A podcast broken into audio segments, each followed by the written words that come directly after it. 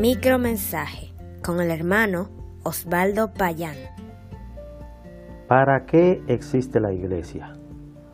En Colosenses capítulo 1 versículos 24 al 29, el apóstol Pablo define su ministerio. En este contexto, él aclaró que fue hecho ministro de la iglesia de Cristo para anunciar cumplidamente la palabra de Dios. Y más importante aún es cómo lo hizo, amonestando y enseñando, a fin de presentar perfecto en Cristo a todo hombre.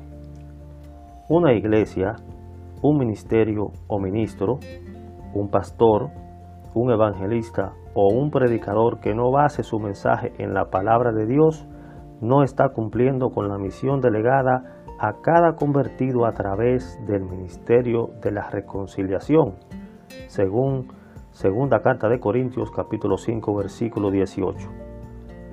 Por eso, en cierta forma no deja de conmoverme cómo tanta gente se deja seducir por los falsos maestros que centran sus mensajes en cualquier cosa menos en la persona y obra del Señor Jesucristo. Si quieres saber más, escríbanos al correo electrónico micromensaje.hotmail.com. Dios le bendiga.